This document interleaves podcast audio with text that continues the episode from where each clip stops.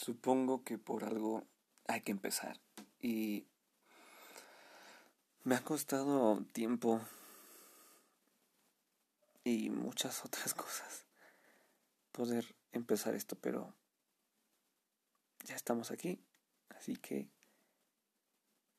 tal vez escuches muchas pausas, tal vez ni siquiera sea muy interesante lo que te diga, pero es algo que quiero expresar, que quiero dar a conocer, ¿no? que quiero sacarlo. Y si eso, si mi experiencia o si lo que voy a decir ayuda o te ayuda de alguna manera, pues creo que será beneficioso para ambos, porque así yo me libero de algo que, que tengo guardado y que quiero compartir y, y te doy una opinión, porque básicamente es mi opinión. Te doy una opinión de lo, de lo que yo viví, de lo que yo hice, para que tú puedas considerar algunas cosas. Así que, pues, así empieza esto. Bueno, esto se llama un hombre nuevo.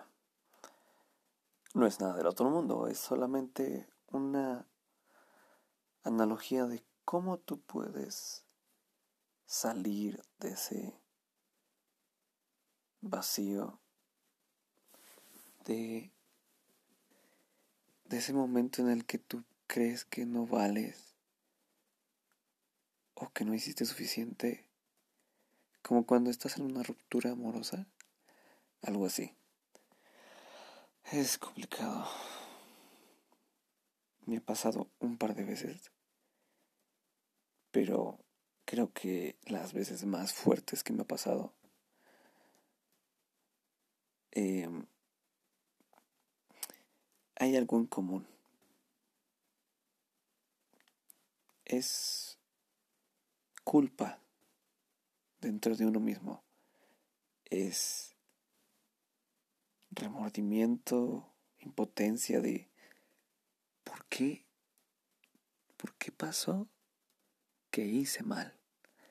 Y realmente cuando uno termina de analizar todo, ah, pues no, no hizo nada mal. Bueno, sí, porque todos hacemos algo mal. Pero no, no algo que, que realmente haya roto esa relación o que haya fallado o que haya sido el, el, el artífice de, que fallara eso. No, tú no fuiste. Fue algo más. O fue alguien más. Ah, de hecho, hace poco estaba viendo una serie que se llama Elite de Netflix. Y hay una escena que me pareció particularmente fuerte. Emocionalmente para mí porque estoy pasando por un momento muy, muy complicado. Pero esa frase que dijo, a lo mejor por ahí quienes ya conozcan a serie, pues ya sabrán de qué estoy hablando, ¿no? Pero los que no, pues la frase va así. Es de la chica hacia el chico. Pero yo me identifiqué con la chica, o sea, yo siendo ella. Decía así. no. Ambos perdimos. Yo perdí mi tiempo y tú perdiste a alguien que daría todo por ti. Esa frase me, no sé, eh, me pegó, me resonó mucho en la conciencia porque es cierto. O sea, muchas veces nosotros pensamos que, que hicimos las cosas mal y no, como le he dicho, no lo hiciste tú tan mal. O sea, la otra persona no lo valoró o en la situación no se prestó para, para salir de esa de ese problema eh, o, o algo más fuerte externo a ti sucedió para que no se lograra. Entonces, tú hiciste tu mejor esfuerzo, tú, tú lo diste todo, no tienes por qué avergonzarte no tienes por qué sentirte mal, no tienes por qué sentirte triste. duele, sí duele, porque es algo que, que como, como una artesanía que tú vas construyendo, que tú le vas dando forma, y cuando al final eso no sale o, o algo llega a pasar y, y lo destruye todo, es, duele. Yo sé que duele, pero no tienes que agobiarte por eso. Porque muy dentro de ti sabes que hiciste bien, que diste buena pelea, que hiciste la buena pelea. Tú diste lo que tuviste que dar y no funcionó, simplemente no. Así, así es la vida. Alguna persona no te va a querer como tú quisieras o, o este o realmente esa persona no quería algo serio em, o, no estaba segura y, y después encontró a alguien que sí, pero tú te preguntas qué pasó. No te preocupes, eso pasa. Duele mucho, pero pasa. Y hay que saber llevarlo, sobrellevarlo. Porque no está mal. Claro, no es lo ideal. Este sufrir, experimentar eso continuamente. Pero es bueno, es sano, porque te hace darte cuenta de que tú vales mucho más y de que si hiciste algo del tamaño que lo hiciste por una persona así, o por un proyecto así, o por un trabajo así, imagínate lo que podrías dar por la persona, por la persona correcta. Perdón. Imagínate lo que podrías hacer con la persona correcta, con los socios correctos, con el trabajo correcto, con este con todo a tu favor. Imagínate, si, si, si teniendo esa dificultad lograste lo que lograste, amigo, amiga, lo que se te venga no va a poder contigo. O sea, tú vas a hacer un camión de concreto ni de, ni de concreto. Va a ser un, un avión. Y enfrente de ti va a haber una murallita de papel. Que tú antes pensabas que era una muralla de acero. Pero no. Realmente tú eres un avión que va a pasar por eso sin ningún otro problema. Pero tuviste que haber pasado primero desde abajo ver ese muro de papel y decir, esto me estaba deteniendo. Pero ya no. Ya no más. ¿Qué es lo que te quiero entender con esto? Querido o querida. Que duele perder a las personas que amamos, pero duele más perderte a ti mismo o a ti misma en aras de algo o alguien que no lo valora. Puedes seguir queriéndolo, sí. Puedes seguir trabajándolo, sí. Pero no es lo mismo. Es mejor hacerse un lado y decir, voy a darme el respeto que me merezco y tú haz tu vida. Voy a dejar ese proyecto que ya no funcionó porque me puede estorbar. Tengo que seguir adelante. Tenemos que seguir adelante y tienes que seguir adelante. Recuerda eso. Las malas experiencias, las malas personas siempre estarán ahí, pero con el tiempo tú tienes que ir identificando con qué o con quiénes es mejor hacer esas cosas. Con el tiempo vamos a ir viendo, vamos a ir clasificando, por decirlo así, a las personas y decir, esta persona, con ella quiero estar, con él quiero ser socio, con él quiero hacer el negocio, con él quiero hacer aquello, pero tú vas a identificarlo en base al error. La experiencia te da mucha, mucha sabiduría. No le temas a un cambio nuevo, no le temas a conocer a alguien más. Porque bueno, dice el dicho, hay muchos peces en el mar. Si tú ya elegiste una persona, a un, a un pececito, pues bueno, está bien. Pero hay muchos más grandes que pueden darte más felicidad, que tú puedes hacer más feliz, ¿no? Entonces, hay que recordar eso, hay que tenerlo bien en cuenta. Tú vales muchísimo más de lo que las personas te dan a ti como valor. Que no te importe eso.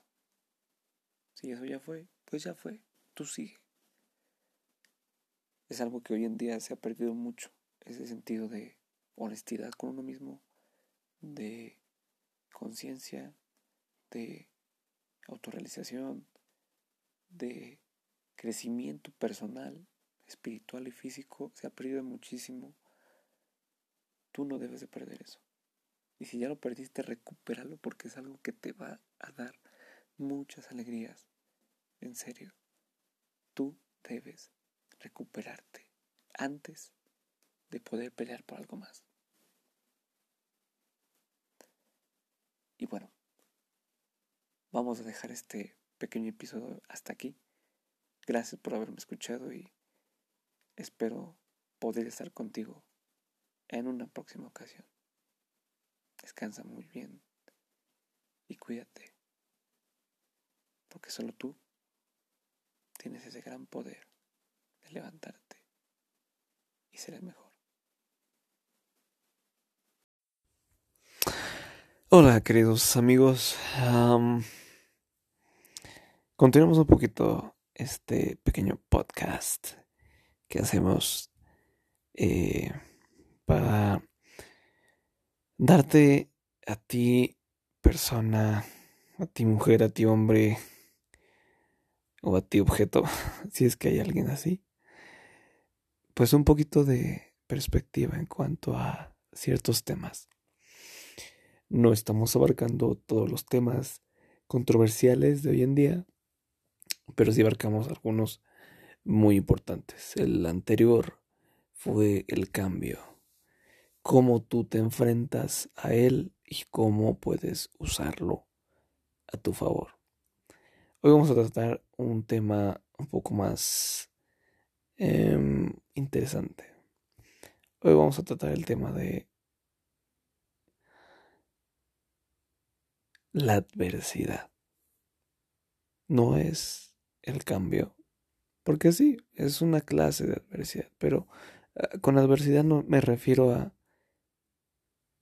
algo que te afecta tanto. Algo que te sienta. Que, que, no te deja hacer. Porque te está bloqueando.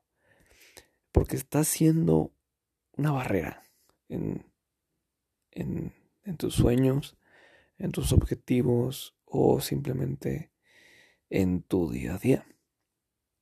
La adversidad es algo que siempre nos topamos, aunque no no como muchos lo conocíamos o lo conocemos. Muchos ponemos la adversidad como algo tan fuerte, algo tan poderoso que que, es imposible salir de ello. Al menos solo. Pero no es así. La adversidad está prácticamente todos los días. Puedes encontrarla cuando te quieres levantar temprano de tu cama, cuando no quieres hacer caso a tu alarma, cuando no quieres lavar los, los platos, pero más en específico, cuando encuentras a una persona que no sigue ciertas órdenes o no tiene una, una relación favorable con, con todo el equipo de trabajo, eso es una adversidad. Siempre la tenemos. O inclusive en el camión. Es un poco más de casualidad, pero como cuando te... Eh, como cuando se te pasa el camión. Eso es una adversidad. Porque entonces, ¿qué vas a hacer ahora para poder llegar temprano a tu trabajo? Si el transporte que te iba a llegar, que te iba a llevar, pues ya no te va a llevar. La adversidad es algo tan bonito y es tan desafiante y es tan, tan molesto pero es algo que debemos de aprender a manejar, a vivir y a transformar en algo bueno. Me explico. Ahorita yo tengo la adversidad o tengo una adversidad con el sueño. A lo mejor no se entiende y solo mi cerebro está hablando por hablar. Pero este la adversidad en las noches para hacer una tarea, para cuando tienes mucha flojera, ¿no? Para este, hacer un trabajo, una presentación, se puede transformar en algo más. Tienes que usar esa idea. De lo malo que estás pasando, tienes que atravesar eso, tienes que enfocarte en que no es tan malo y que más adelante hay algo mejor. Por ejemplo, en este caso, mi adversidad es el sueño, como ya le estarán escuchando. Sin embargo, sigo aquí. Y yo sé que lo que sigue después es que te va a llegar este mensaje, que lo vas a escuchar y que tal vez te ayude. Y eso para mí es me, me mueve más el hacer esto que simplemente no enfrentarlo o, o quedarme dormido y, y aplazar esto. Entonces, hoy yo estoy venciendo a la adversidad que me presento, porque ya me la presenté. Pero tú, en alguna otra cuestión, no sé, digamos en, en la escuela, ahora que, que tenemos esos tiempos de, de aislamiento por esta pandemia, pues los trabajos en equipo no son fáciles. Y nunca lo han sido realmente. Pero más que nada ahora, porque no tienes esa interacción. No puedes ir a reclamarle a alguien que no ha hecho su parte tan efusivamente como se hacía antes. Esa es una adversidad. ¿Cómo la superas? ¿Qué es lo que te debe de mover? cómo la transformas para que te alimentes de eso y salgas más rápido de esa adversidad. Bueno, en este caso, este ejemplo práctico, tú deberías practicar con tu equipo en un cierto horario. Supongamos que son cinco personas. Y tienen que entregar, no sé, una presentación para el lunes. Ok, se tienen que poner de acuerdo mañana o inclusive mañana agendar este, una junta, mañana mismo hacer una junta y en esa junta determinar todo lo que todos van a hacer. Y si alguien no lo hace, ok, el domingo, en la, si el domingo a mediodía tu persona no tienes tu parte, te sacamos y el, todos hacemos ese, esa parte faltante. Ahí tú estás enfrentándote a la adversidad de que, puede ocurrir. Por ejemplo, que, eh, que pues, pues, un compañero no envíe su parte. Tú ya te estás previendo hacia esa adversidad. Pero ¿qué pasa cuando ya está? Cuando ya llega el lunes y ya no hay nadie. O perdón, o más bien, esa persona no mandó su parte. Bueno, tú simplemente te puedes eh, proteger con esa reunión que tuvieron días anteriores y decir, ok, esta persona no hizo su parte, nosotros vamos a hacer lo que resta y ya, se acabó. Me enfrenté a la adversidad porque me preví, preví ese escenario y salí de la mejor manera que yo y que en mi equipo consideramos mejor. Pero debes de saber cómo enfrentarlo. Siempre va a haber escenarios diferentes, siempre va a haber personas diferentes, siempre va a haber recursos diferentes. Hay que saber cómo abordarlos.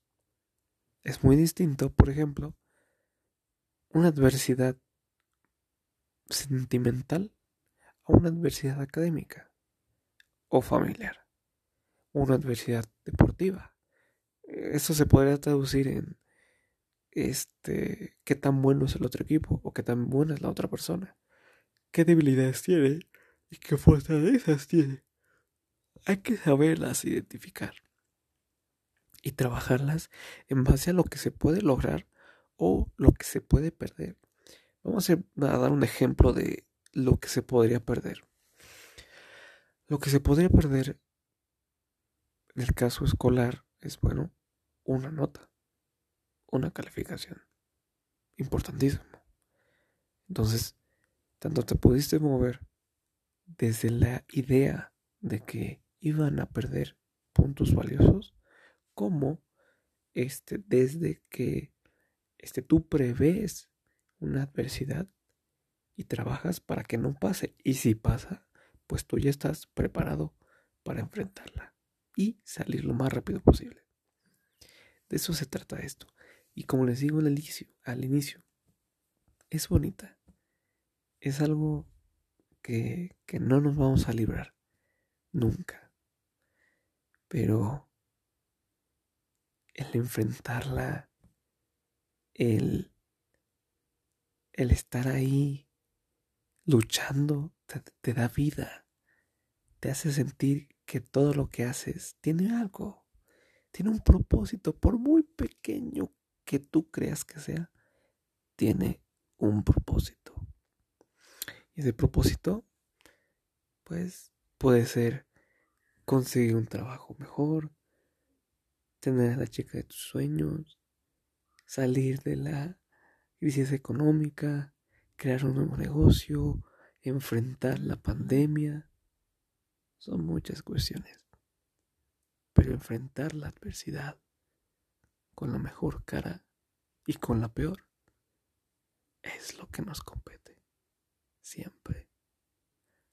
Prepárate, amigo, amiga, para tu adversidad diaria. Porque preparándonos y enfrentándolo, crecemos, nos fortalecemos. Y más ahora en esta pandemia que, bueno, mm, la mayoría estamos aislados, no vemos amigos, no vemos a, parejas, hay que saber enfrentarlo. Y sé que tú vas a poder con ello. Espero que hayas disfrutado este pequeño podcast. Que bueno, salió un poquito de, de la eh, aleatoriedad de una noche de jueves. Y pues espero que te haya servido. Nos estaremos escuchando próximamente que tengas un excelente día o una muy bonita noche y nos estamos escuchando. Hasta pronto. ¿Qué tal, criaturas del Señor? Otra vez, después de mucho tiempo estoy aquí en una noche de miércoles 15 de septiembre en mi cuarto. Y hoy vamos a hablar de algo que me ha estado dando vueltas en la cabeza mucho. Y es este. El concepto de, éxito que tenemos todos. O bueno, no sé si todos, pero la mayoría. creo que hemos crecido en una sociedad, no solo esta generación, sino unas dos o tres atrás y una adelante eh, piensa en terminar una carrera, tener un buen trabajo, una buena casa, pero no, no, no, no piensan en algo más. No ven más allá de su panorama. Y los que sí lo logran ver o lo quieren ver, encuentran las herramientas para para lograr ese objetivo, porque es muy difícil. Entonces yo me voy preguntando, ¿qué, qué podemos hacer para poder alcanzar esas metas tan grandes que nos ponemos. Muchos dicen, bueno, tienes que trabajar día con día para conseguir ese objetivo, tienes que motivarte, tienes que encontrar un equipo de trabajo que también siga ese sueño o que te pueda acompañar en ese sueño. Pero lo que no te dicen es, ¿qué tal si todo está en tu contra? Literalmente. ¿Qué tal si no puedes adquirir las herramientas ni siquiera para empezar? ¿Qué tal si tu entorno no te permite eh, encontrar a la gente adecuada o, no te permite este, poder inclusive tú educarte para, para desarrollar esa idea? ¿Qué tal si ese entorno es así? Entonces, ¿qué haces? Y no necesariamente estoy hablando de que tengas escasez, por ejemplo, vivir, no sé, en una sierra o este, en un desierto. Eso es muy extremo y vaya, se limita a muchas cosas. Es demasiado difícil salir de esa situación, pero se puede. Sin embargo, estoy hablando de cuando tienes algo, bueno, aparentemente hay algo seguro, pero para hacer lo que tú quieres no es seguro. No tienes las herramientas o no puedes tenerlas. Entonces entramos al bucle en el que todos hemos, estamos y estaremos en algún momento de nuestra vida, que es no sé qué hacer. Por ejemplo, ahorita, antes de grabar esto, y no sé, creo que hay un animalito muy particular que a todos nos molesta. El mosquito. Y estando grabando esto, está por aquí. No sé dónde está. Y no sé si siga por aquí cuando me vaya a dormir. Pero es un ejemplo claro de lo que está pasando. ¿Por qué dirías? ¿Por qué dirían ustedes? Bueno, no sabemos qué hacer. Pero está ahí, la situación está ahí, o sea, se está desarrollando. Eh, la oportunidad está ahí, pero tienes que tomarla. Pero no sabes qué hacer. El mosquito está aquí, pero no lo veo. Y no sé qué hacer. Lo mato, lo busco, paro esto, ¿qué hago? La vida es así. Y muchos que han logrado destacar han tenido que hacer sacrificios muy grandes. Creo que hay veces en las que tenemos que hacer ese, esos sacrificios. Privarnos, no sé, de familia, amigos, amores. Porque debes concentrarte. Debes de salir de ese hecho o de esa situación y trabajar por lo que quieres o en su defecto, si no, si no encuentras la fuerza, al menos, pues, no sé, dejar de estar ahí, moverte, buscar un buen trabajo, como dicen todos, que yo creo, esa es otra cosa muy mal. Es lo más fácil del mundo encontrar un trabajo. Y quien diga lo contrario no sabe que es trabajo. ¿Por qué lo digo?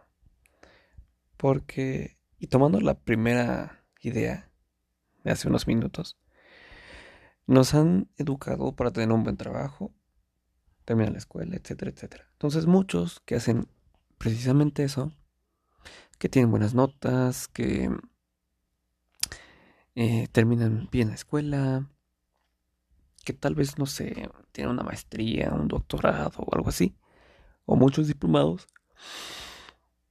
no encuentran trabajo.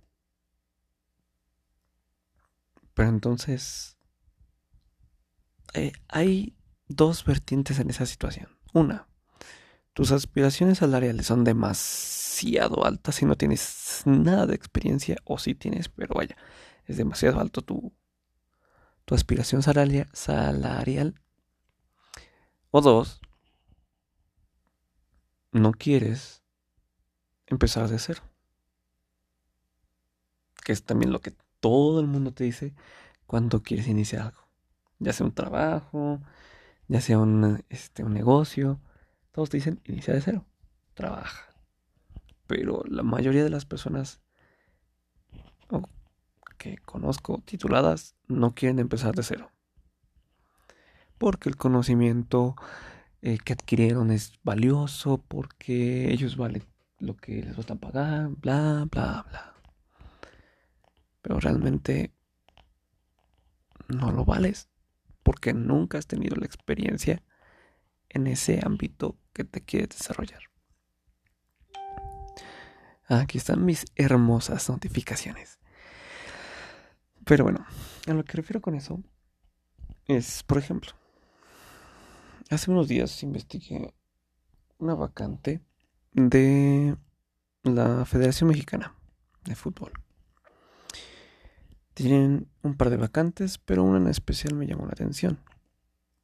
Y es, creo que era auxiliar contable, pero te pedían 5 años de experiencia, 25 años mínimo,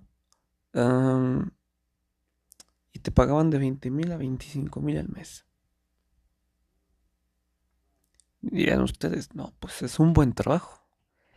Eh, sí, pero hablando de los iniciados, que sí les vamos a llamar, los iniciados que son los que no han tenido ninguna experiencia laboral de ningún tipo, o muy poca, y, quien, y salen de la escuela con buenas notas, los iniciados dicen, pues, ¿cómo le hago?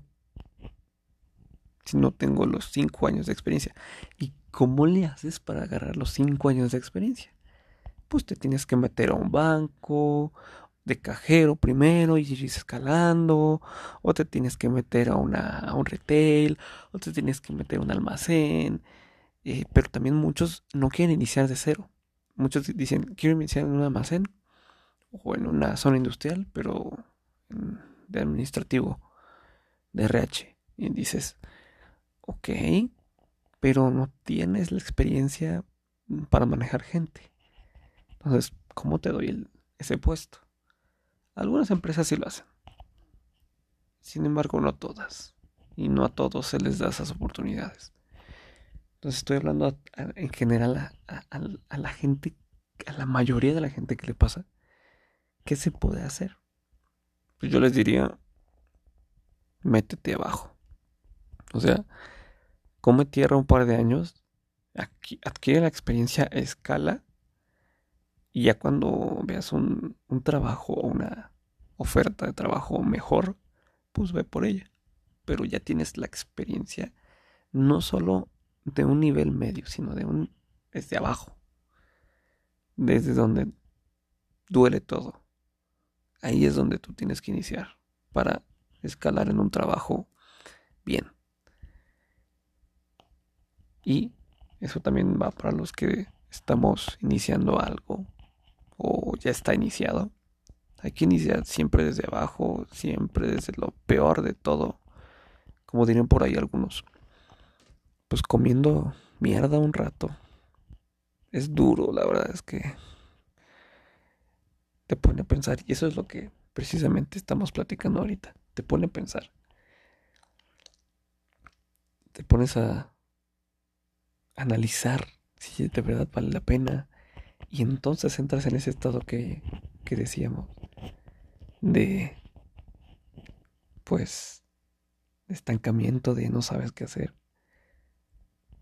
Pero creo que es parte de, del desarrollo tener este tipo de conversaciones con uno mismo. Porque no son fáciles. No cualquier persona se puede decir que está perdiendo dinero. Pero ¿por qué lo pierdes? pues porque estoy alcanzando, estoy trabajando, estoy construyendo mi sueño y sé que ahora no voy a ganar, voy a perder. Y la gente no, no lo capta. Piensan que un negocio es ganar nada más. Pues en teoría sí, pero si vas iniciando, lo más probable es que no ganes. Y muchos no saben qué es iniciar, porque no han iniciado jamás. Solamente se integraron a algo que ya estaba iniciado. Y ese, querido amigo, amiga, es el mayor o es la mayor mentira que nos han inculcado. La escuela no te da la experiencia. Un título no te da un buen trabajo. Saber de algo no te hace ser bueno en algo.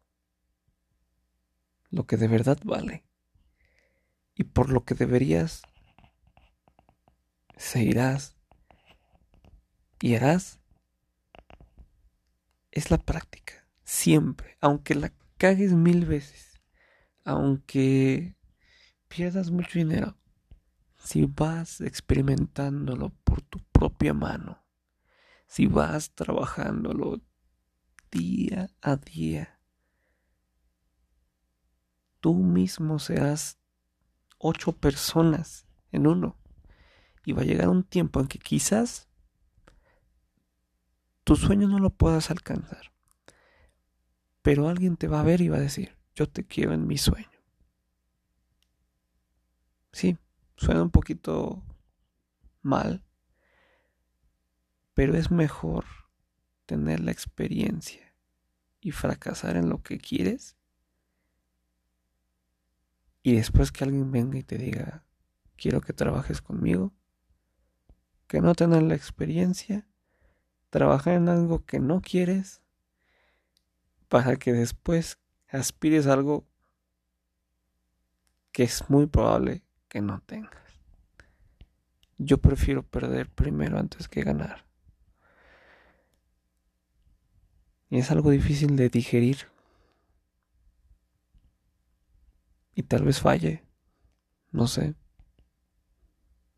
Tal vez nunca encuentre a este mosquito y me esté fregando toda la noche. Pero yo sé que si sigo intentando, voy a lograrlo. Solo necesitas acertar una vez. Solo una vez. Considérenlo. Nos vemos. Tengo que ir a cazar a un mosquito.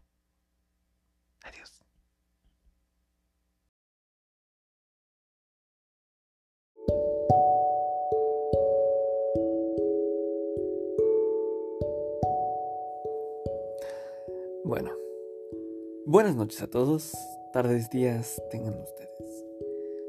Hoy vamos a hablar de un asunto que a todos en algún momento nos, nos concierne, nos inquieta, nos absorbe,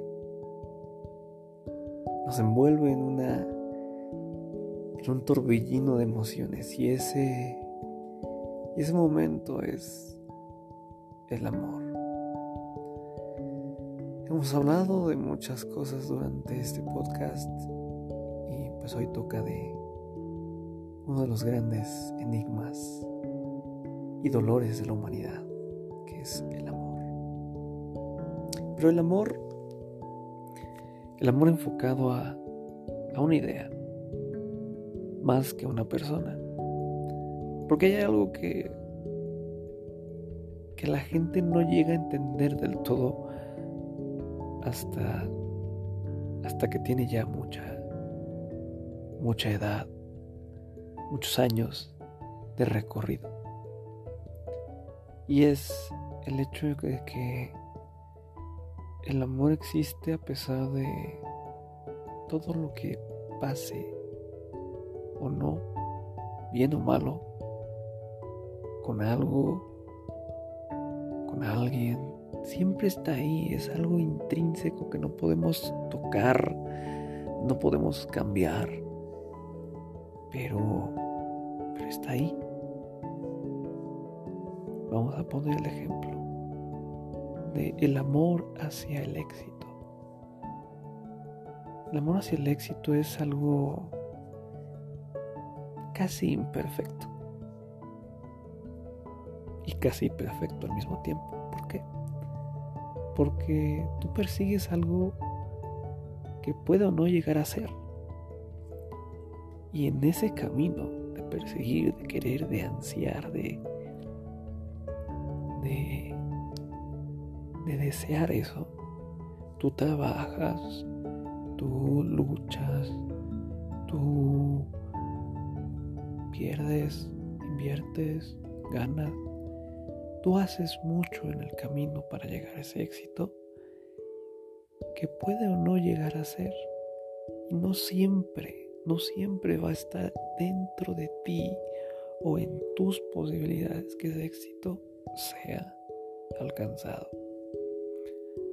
Y es normal, o sea, el éxito es algo muy propio del individuo, pero es algo muy consciente, muy concerniente al colectivo. Un futbolista no puede ser un futbolista profesional si antes no pasó por eh, academias, equipos de barrio, lo que sea nunca va a llegar solo. Nunca ha podido llegar solo. No es como que haya un jugador por ahí que salió de la nada y así como llegó, luego, luego, a las grandes ligas. No. Todos tuvieron un recorrido hacia atrás. Y en ese recorrido hubo personas, hubo hechos, hubo, hubo situaciones que les permitieron desarrollarse y alcanzar ese éxito. Entonces cuando tenemos ese amor al éxito, pero lo, ansiamos tanto que no nos importa lo que haya alrededor, ese amor se va convirtiendo en un deseo muy obsceno, en un daño colateral demasiado alto cuando tú llegues al éxito y mires para atrás, te vas a dar cuenta que no lo valió. Porque lastimaste mucho, porque perdiste mucho. De hecho, hay una frase para ese tipo de situaciones en las que tú sacrificas mucho y al final, pues no era lo que esperabas o no fue lo que esperabas. Y es que es una victoria pírrica que viene de un general romano llamado Pirrio. En efecto, la historia de esa victoria o de por qué se les dice que fueron victorias pírricas o éxito pírrico es porque este general en una batalla la ganó a tal costo que él mismo dijo que perdió. O sea, perdió demasiados hombres en esa batalla que a pesar de que la ganó, el costo fue muy alto. Y así mismo pasa con el éxito o el amor al éxito. Hay que saber mesurarlo, hay que saber manejarlo y tragarlo, porque tampoco es fácil tomamos en cuenta, tomemos en cuenta el amor hacia el, hacia el mundo, particularmente algo que nos concierne siempre y que nos ha perseguido a lo largo de estos siglos de humanidad, es el amor hacia el prójimo, en específico hacia una pareja. Hay muchos tabúes de que tales culturas tienen derecho a más parejas, otras más, otras menos. Pero lo cierto es que el amor no se puede controlar. No es un deseo. No es como comer. No es como tener que dormir. Es un sentimiento que nace que se va construyendo con el tiempo. Entonces, teniendo en cuenta esto, hay una frase que a mí me gusta, o me gusta decir cuando la gente no entiende lo que es el amor. Y yo le explico. Y la frase dice así. Mil veces me he enamorado y mil veces más me enamoraré. Esto quiere decir que a pesar de que pasen los años, que pase la gente, si yo me doy el tiempo de querer, de conocer, de entender a las personas, eventualmente yo me enamoraré y amaré a dichas personas. Por obvias razones, no, no se puede, fisiológicamente hablando, amar a todo el mundo. Es imposible. Porque no los puedes llegar a conocer a ese nivel. Sin embargo, el amor es algo tan libre, está tan esparcido, tan en el aire, que no podemos controlarlo, ni siquiera aunque querramos. Y esto se puede reflejar en algunas personas cuando han sufrido algún, algún engaño, alguna infidelidad que ellos pues descubrieron o vieron y a pesar de eso siguen amando. Duele, no obviamente, obviamente duele. Es como si te dieran una puñalada en el corazón. Pero el amor es tan tan extraño en ese sentido que también te sana a ti mismo. Personalmente sé que no es fácil amar, tampoco es fácil. Es una convicción y una decisión, porque como les digo, el amor no es una necesidad, no es un deseo, no, es algo que se construye o que llega de repente. Es algo tan esporádico tan fuerte por ese concepto de construir que no se puede considerar que es una adicción. Sin embargo, duele, duele amar, de verdad. Duele amar siendo libre. Pero es lo más bonito de todo. Cuando, cuando la gente empieza a entender cómo es amar, qué es amar, ¿Cuál es el significado de amar? Estoy seguro que muchas cosas en este mundo, muchos conflictos, no estarían ocurriendo. Porque estarían entendiendo lo que es amar al prójimo.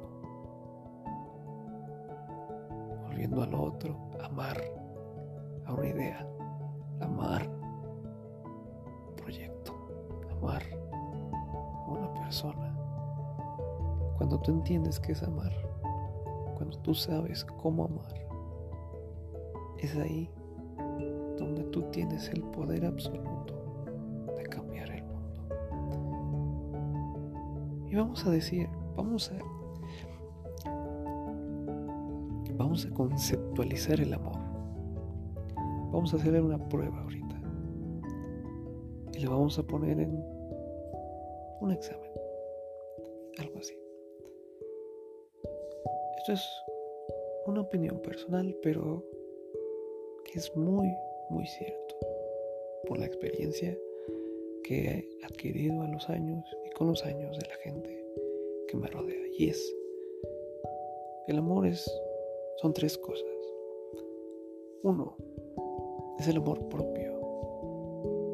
Si tú no te amas, si tú no te quieres, si tú no entiendes lo que eres y cómo eres, y lo aceptas y lo amas y lo cuidas, no puedes pasar a lo siguiente. Lo siguiente es el amor a crecer. No se puede llamar esto tanto amor, pero es una complementariedad a la primera acción, al primer rubro, a la primera regla, al primer examen. Porque cuando tú ya entendiste, cuando tú ya te amaste, cuando tú ya sabes lo que eres, entonces sabrás y necesitarás, no, no por necesidad, simple y sencillamente porque quieres ser más para todo. Entonces llega el punto de querer mejorar, de amar el crecimiento, de ser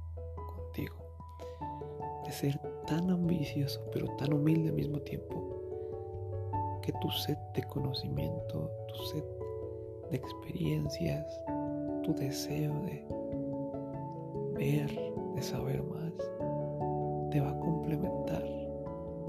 Y entonces, solo entonces cuando tú ya estés en ese punto y hayas entendido hayas pasado el primer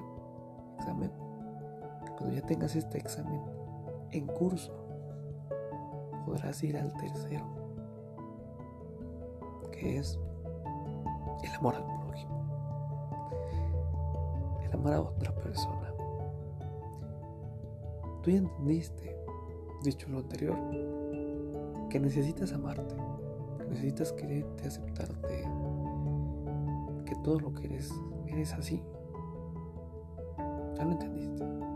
Y también ya llegaste a entender que para esto tú tienes que ser mejor, tienes que mejorar, tienes que pulir todo lo que eres y construir también. Cuando ya estás en ese ciclo, cuando ya lo tienes bien claro, dominado y ya lo estás trabajando, viene la siguiente, que es amar al otro. Porque ya te entendiste a tal profundidad que sabes que esa persona también tiene esas cuestiones, también tiene esos, digamos, esas dudas, esas preguntas. Y tú deberás amarlo a él, porque esa persona probablemente no se ame a sí mismo. Sin embargo, y te lo digo por experiencia propia, el amar a alguien más cuando está roto. Que tú seas esa persona rota y llegue alguien y te ame sin importar lo que eres. Lo cambia todo. Todo. Y cuando un individuo ya entiende los tres rubros, se vuelve una trinidad que se convierte en amor puro porque ya te amas tanto a ti, te conoces tanto, trabajas tanto en ti y amas tanto a otras personas que nada ni nadie te puede detener. Es ahí cuando el amor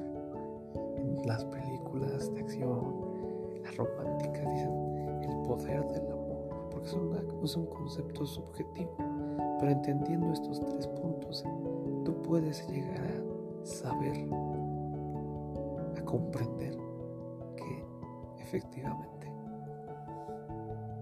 el poder del amor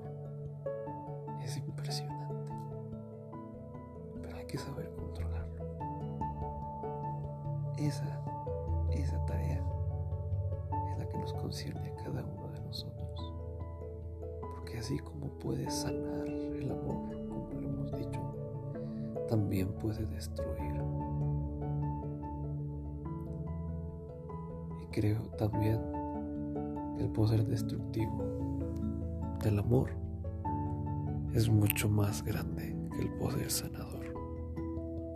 Así que hay que saber trabajarlo, saber controlarlo y saber repartirlo. Porque como hemos dicho, es imposible físicamente poder amar a todos.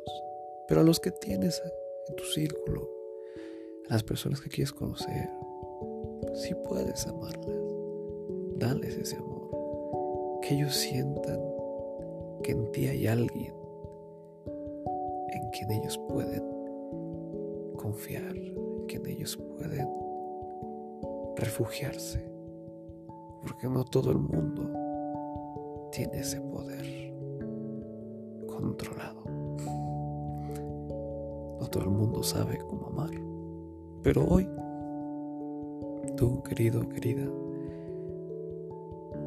has aprendido a cómo amar, o al menos el concepto base. Ya lo demás te lo dejo a tu consideración. Hasta aquí acabamos este podcast que ya hacía tiempo